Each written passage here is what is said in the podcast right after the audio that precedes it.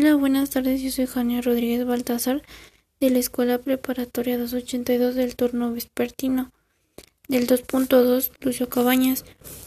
¿Qué es un parque Tracet? Es una aplicación a través de la cual se puede realizar una gran variedad de funciones relacionadas relacionadas con redes como diseñar y construir una red desde cero, que también se pueden trabajar sobre proyectos ¿Para qué nos sirve un, un, un Packet Reset?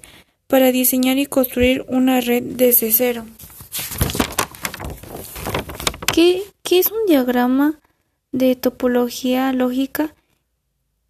Es un esquema de, de direccionamiento de la red. Eso sería todo. Muchísimas gracias por su atención, maestro. Saludos y hasta luego.